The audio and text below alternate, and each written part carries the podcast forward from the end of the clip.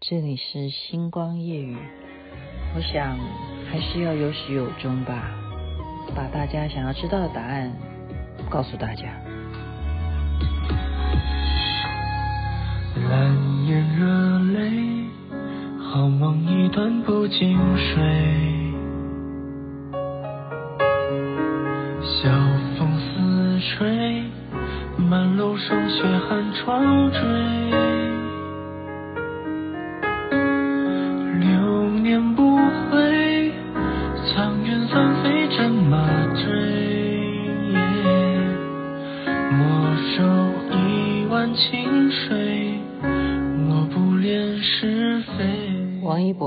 唱的《熹微》，大家都知道。如果听到这首歌，讲的就是这方面的事情。那么延续昨天呢、嗯，雅琪妹妹讲到的，我躲过了一场灾劫啊，之后呢，就开始认真的、好好的皈依佛门了。那么事实上呢，我皈依的这个师父呢，我们先姑且不谈。很多外界对他的评论哦，事实上我看他的著作呢，因为我对于最好奇的部分，应该就是启灵哦。大家都知道，这种灵动呢，那个不叫做乩童，好，为什么你会忽然间面对着坛城，你就会自己身体会动起来啊？那像陈美安他们是跳舞，那像。邰智源他是会打功夫，那个功夫真的打得太漂亮了，而且好像手上有拿什么武器一样哈，比方说拿的是长矛啊，还是我真的就是武棍还是什么棍子还是什么，就是那个部分是没有办法可以去透过谁来告诉你为什么缘由是什么。那么卢胜彦的书里头早期。大部分都是在探索这方面啊，这方面，所以你光是看这个书，大概就能够明白说为什么会起灵，那么也就会知道说什么样的状况要分辨，要不要不要起灵，这样懂吧？就是起灵这是好事吗？这没有真正规定它是不是好事啊，所以也不要觉得说你不会起灵，这是一个很挫败的事情。所以就是借由阅读，首先要去有一些认知了啊。那么，在我唯一其实最相信的人，说老实话，那时候即使是修持真佛密法，我最相信的人还是只有瑶池金母，因为从头到尾发生了某龙宫逼宫的事件啊，逼婚事件啊，都是跟瑶池金母有关的，因为瑶池金母要把我收回去了。啊，觉得我蹉跎人间了，在人间嘻嘻哈哈的玩乐哈，有吗？嘻嘻哈哈，其实我也很认真呢，我很辛苦诶，哈，我也是能够白手起家，很认真的在工作岗位上面很负责任的，我我也不是嘻嘻哈哈了，但是倒真的是没有什么宗教信仰哈，所以我心目中最幸福的人还是瑶池金母以及观世音菩萨。在我内心里头，但是我真正说到要做到啊！你既然有皈依的话啊，那他们说要每天修法，修什么法？就是真佛密法。你每天要按照这个法本上面，比方说朝请啊、大礼拜啊，然后开始念忏悔偈啦，就是四加行啊，你该怎么做啊？哈，就是按照这个流程，每一天要做这样子的事情，我就照做，我真的就照做。就在有一天呢，今天为什么要讲这个故事啊？还真的是我本来有一点点不想讲，真的，我觉得这样会影响我的听众群，你知道吗？因为我们有很多的听众群，他们是信奉耶稣基督的，他们信奉的是基督教或者是天主教，他们真的，如果你一讲到这些东西，他们可能就不听了。可是没办法，还是要这是我的事情，而且你就拜托你当听故事好不好？因为这是真人真事，呵呵，这是真人真事。因为刚刚彩泥彩泥画廊的老板哈，这个他就说，您您老板他就说，您那你为什么会结婚呢？对，他就问我说，你为什么会结婚？然后我说，哦，你没有听我这几天在讲什么哦。哦，其实这不是在吓他，因为我真的没有讲为什么结婚呢、这就是一连串有关联性，所以我还是今天必须要把这件事情要讲出来，因为它就是关联到我后来会结婚了。好、哦，是什么关联性呢？就是在我修法啊，就是乖乖的修法，每天会做这件事情，就是我的人生开始有了这一件事，修法，每天修法，忽然。就在我二十五岁、二十四岁，呃，接触这些，二十五岁就等于一年了，差不多将近有一年的时间。有一天，在迷蒙之中，好，就是清晨快要清醒的时候，太深刻，真的是太深刻，是怎么样呢？亲眼哦，我真的可以叫做亲眼，叫做迷蒙也可以了。但是迷蒙中的亲眼见到什么？见到有一群队伍，那就像是在你的面前哦，走向你。那些队伍是什么？就是非常美丽的仙女啊，这样往你面前这样走。然后接下来，他们等于是前面的队伍，他们往前面这样走，向你走过来。再出现的人是谁呢？就是瑶池金母啊！妈呀，娘啊，真的就是他，就是他。我这辈子真正的是亲眼见到瑶池金母现身啊！前面先是这些仙女班列啊，这样一个队伍这样帮帮他走在前面的，然后他就是这样子，我无法形容他怎么样走向我的面前呢、啊？那种庄严啊，而且叫做威仪呀。威仪呀，你懂不懂？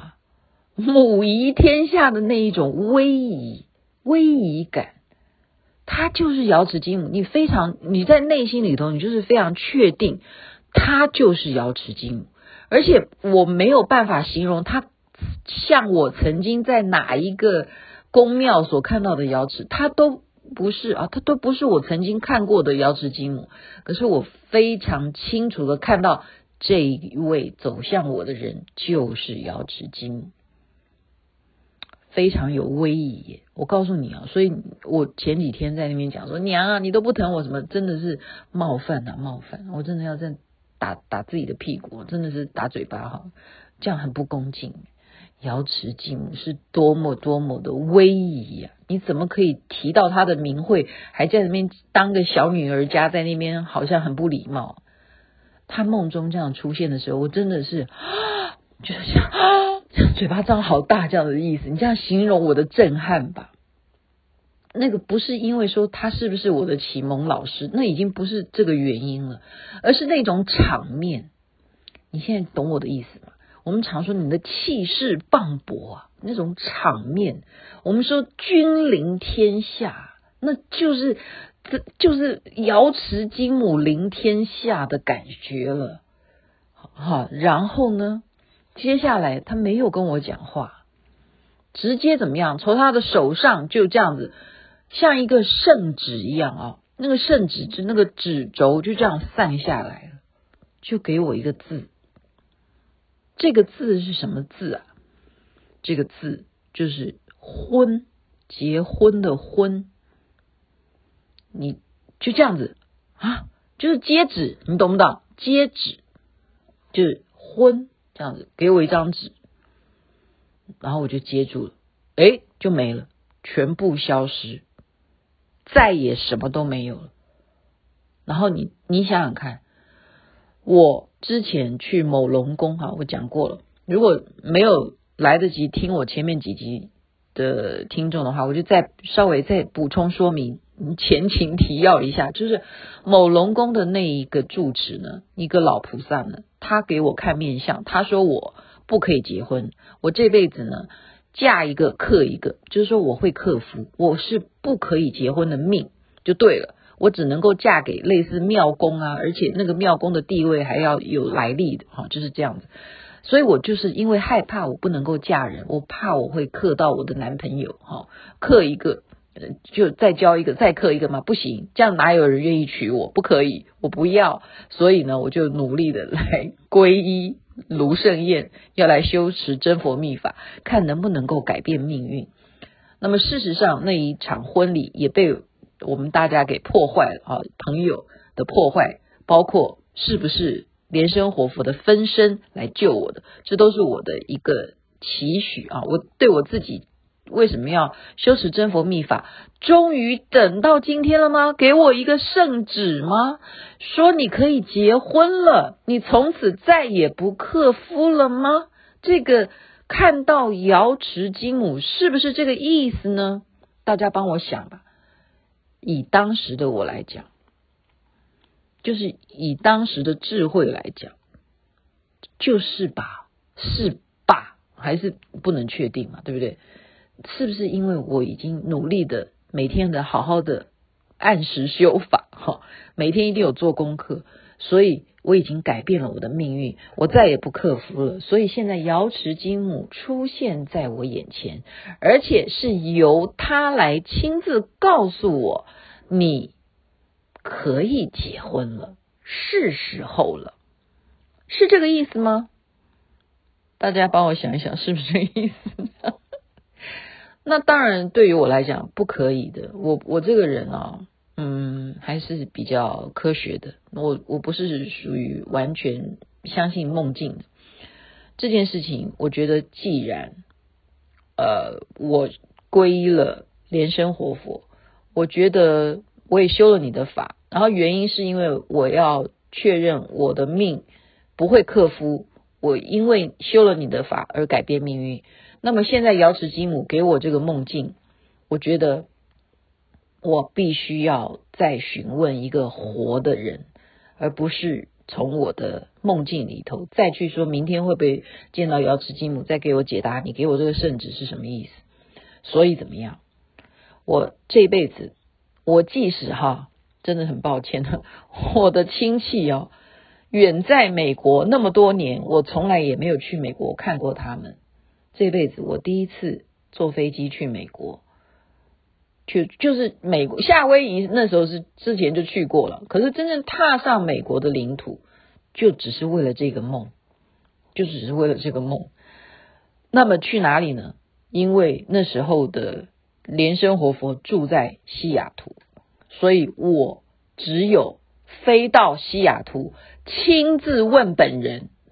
你看看雅琪妹妹是不是一个？很呃，应该讲什么呀？就是勇往直前的人，对，我就是一个向前走的人，就是一定要实事求是。哈，既然事情已经发展到这样，某龙宫一直在迫害我，那么我又实修真佛秘法，那时候啊，中间都没有其他的灾难了，而瑶池金母却现身了，他要我结婚了吗？那请问我要嫁给谁呢？他的意思是。我还是必须嫁给金龙太子吗？会不会是这个意思呢？因为我没有办法解梦啊，因为周周公解梦没有这一道哈。就算我 Google 那个梦的解析，也不可能有这一题啊。就是瑶池金母出现，然后给你一个圣旨，说婚，那是什么意思？是要嫁给谁？是什么意思？所以我就单独的。刚好有一位朋友啊，他也想去问事哈，他也想去问，他就跟着我一起。哎，我跟他也不熟哎，你看我这个人是不是徐大胆？真的从来都不是当假的哈，就是这样子。嗯，行李就只是收两件衣服，怎么样？就飞过去啊，飞过去也不知道该怎么办，就叫计程车啊，就照这个地址就就去雷藏寺啊，就是这样子。我就是这样子哈，我就是这样子的一个人。到了那边呢，那里头当年呢、那是在我二十五岁的时候的事嘛，对啊，二十五岁的时候，当年呢，他们是有一个习惯，每天下午同修的，在哪里同修啊？在真佛密院啊，那个房子就是等于是一个 house 的，好，它的名称。把它取为真佛密院，在那边同修的，所以我的飞机一落地呢，我就直接就到了这个地方，他我去庙呢，庙里没有人，原来全部的人都是在真佛密院在修法，就是好比我在家里头修法，修的内容都是一模一样的。修完之后呢，这个要听师父开示啊，就是这样子一个情况。所以呢，进到了真佛密院，他们已经结束了哈，快要结束了，就是等于师父讲话已经快讲完了。非常特别的是什么？因为我进去的时候是等于是跪在门门边了，因为很多人嘛，因为你们知道一个小小的客厅啊，挤了很多很多的弟子在那边听法，好听师父开示。那我们是迟到的，我是刚飞机降落才到这个地方，我是人生地不熟，那也没有位置让我们在呃。进去一点也不好意思嘛，因为人家在开市，你怎么好意思一定要去看人家的庐山真面目？我真的连他的脸长什么样子我都没有看到，我就是在门口听到他忽然讲了一句话，他讲什么呢？最后他讲了非常欢迎今天来到我们这里的新的朋友哈，这样子，他最后大概就是这样讲。那时候我就觉得哎哎很很有亲切感啊，就是说我。躲在门边，根本都看我都看不到你，你怎么知道今天有来新的朋友啊？那是不是在说我们呢？就我跟另外一个男的师兄，你是不是在说我们呢？你就觉得说，哎，这个师傅还蛮窝心的啊，嗯，就是说还蛮懂得我招呼的。对啊，你你讲是不是？你有时候到一个人的地方，然后。比方说我是谁呀？你你是谁？你哪位啊？有时候人家都一定要说你递上什么名片，你找谁？是不是？可是没有啊，我什么名片也没递啊，我就是很呃谦卑哈，我都不会告诉人家说我是明制作人哦，我特别从台湾飞飞机过来哦，我我有这样吗？我是这样的人吗？我不是哈，我不是的。我绝对不是。如果我是这样的人，你们告诉我，我一定跟你道歉。请你们回想，我是不是这样的人？我从来不是，我从来不是。而且我再一次的告诉大家，我最讨厌。好啦，虽然不要这样讲，这样人家又会觉得要去做文章。呃，我最讨厌人家介绍我是谁谁谁了，就是这样子。因为我觉得我就是我。我希望你们介绍我的时候是重新把我当一个新人来看待，我不需要借由什么头衔来给我加符号。我我觉得我喜欢把我自己现在当一个重新做人的一个角度来介绍我自己。OK，但是为什么必须要呃在节目中要让大家知道的原因说啊我是做节目啊什么？因为跟我的故事有关嘛。所以我还是必须要让你们知道，我是一个综艺节目的制作人，还包括我是广播节目的主持人。好，是这个原因，是有必要性，我才会这样强调。但是在当时我去到真佛密院，我并没有跟所有的人介绍说我是谁，他们全部都不知道，全部都不知道。其实现在我有点后悔，为什么我有点后悔？因为如果我很早以前就让美国的人。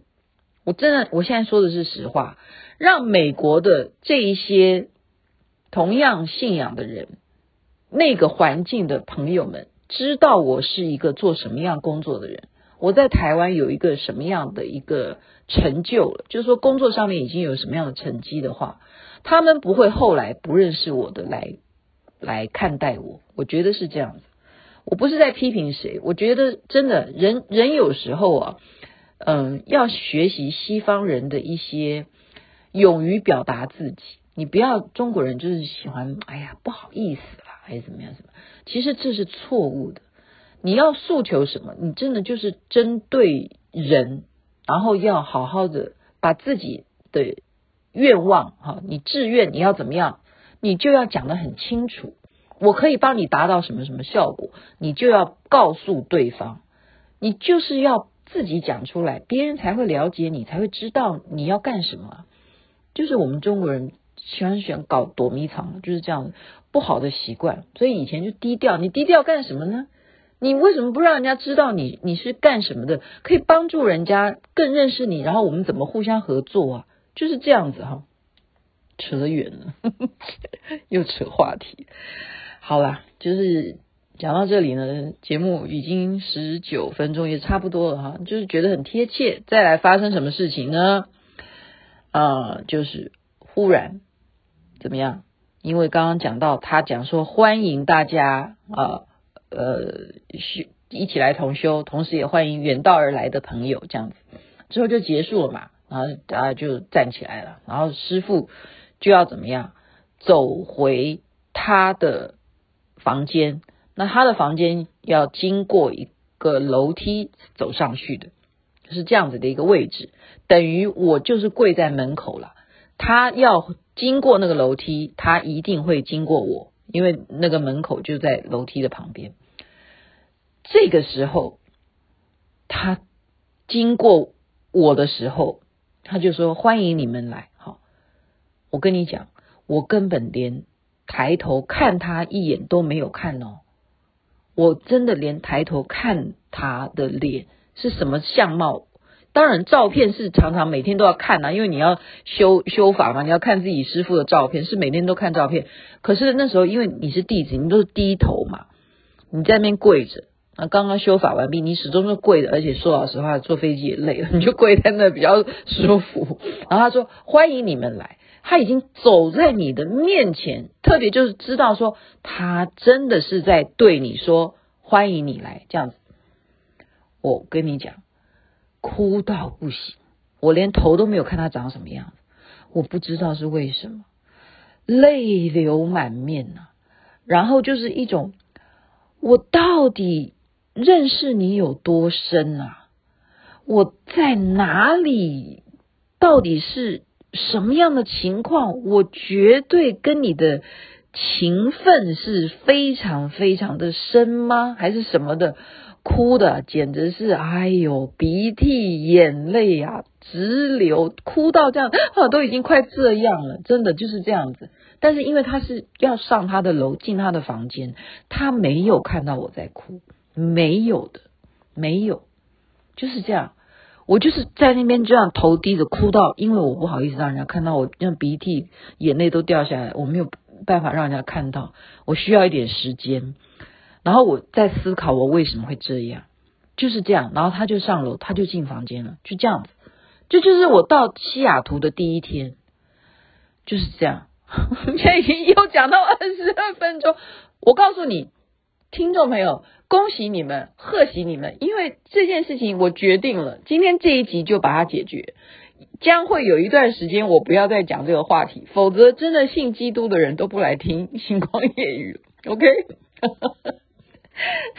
或者是别的宗教的也不来听星光夜语。我我我我真的要公平一点哈。我最主要要讲的是什么呢？因为我们就是要来问他问题的嘛，所以我就开始问他了。隔一天了，哈，隔一天就安排问世，有问世的时时间要报名要登记啊，好，那我其实就是来为了问这样子一个问题，然后我的飞机票就隔一天就要飞走，拢共就花了一天的时间降落，隔一天问世，然后再一天就飞走，你看看我这么样的做事的人，我就是这样的人，我就是来问一个事而已，所以我的问题就是问。首先就是把我的梦讲出来啊！我说我要我看到瑶池金母叫我结婚，是叫我嫁给台志远吗？结果这个卢师尊哈，他就回答说：“你要嫁给什么人？你自己没有智慧吗？”他这样反问我，然后我就当时呢就这样子看着他，我说：“哦，这个回答就是说我应该要嫁给台志远。”就是这样，因为台资源跟我信的是同样的一个信仰啊，那你不嫁给他，你还嫁给谁呢？我就是这样子想，我的智慧当时的领悟就是这样，你不嫁给他，那你嫁给谁呢？我自自己讲的啦，我自己讲的。师卢师尊回答我的是说，你没有智慧吗？什么人你要嫁，什么人你不要嫁，你没有自己的智慧去决定判断吗？他是这样子回答我之前我讲梦到瑶池金母给我的圣旨，他是这样子回答我，他并没有针对瑶池金母的梦给我回答哈。那我也没有别的时间，因为我其实最主要就是问这个问题，我是不是可以结婚呢？那他他没有说我不能结婚嘛？哎，我心里真的是高兴死了，我终于可以结婚了。瑶池金母赐婚呐、啊，这是这是没没人再敢阻拦了吧？对不对？瑶池金母出来说话了，这个某龙宫的老菩萨，你再也不能够阻拦我了吧？金龙太子，你就下下下下下下下几辈子再说吧。我跟你讲，我就是这么单纯啊！我其实真的想法非常单一的，就是这样子啊。好，那其他的问题他又又讲了些什么呢？那需要你们自己来 feedback 我。我跟你讲，如果你们真的太喜欢听我接下来问的一些问题，然后卢师尊跟我有什么样的一些事情的话，因为节目时间真的讲不完，呃，你们再 feedback 告诉我好了，好吗？这一段，这整段逼婚记，在今天就是给大家一个答案。一直到我亲自见到瑶池基母，给我一个婚这个圣旨，然后我亲自飞到美国去问问卢师尊说，我是不是可以结婚嫁给台志远？那卢师尊的回答是：你没有智慧去判断什么人该嫁，什么人不该嫁嘛。那我自己就决定了，我就回来就告诉台志远说，他说我没有智慧嫁给什么人嘛，所以就是这样，所以台志远没有跟我求婚，我们就是这样子结婚的，OK，就是这样。但是你们觉得这是瑶池金母的答案吗？我现在告诉你们，我现在告诉你们。我告诉你们，下一集再告诉你们，就是我告诉你们，下一集再告诉你们。你们有没有觉得我有一点卖关子？可是时间到了，祝福大家美梦。这边晚安，那边早安，太阳早就出来了。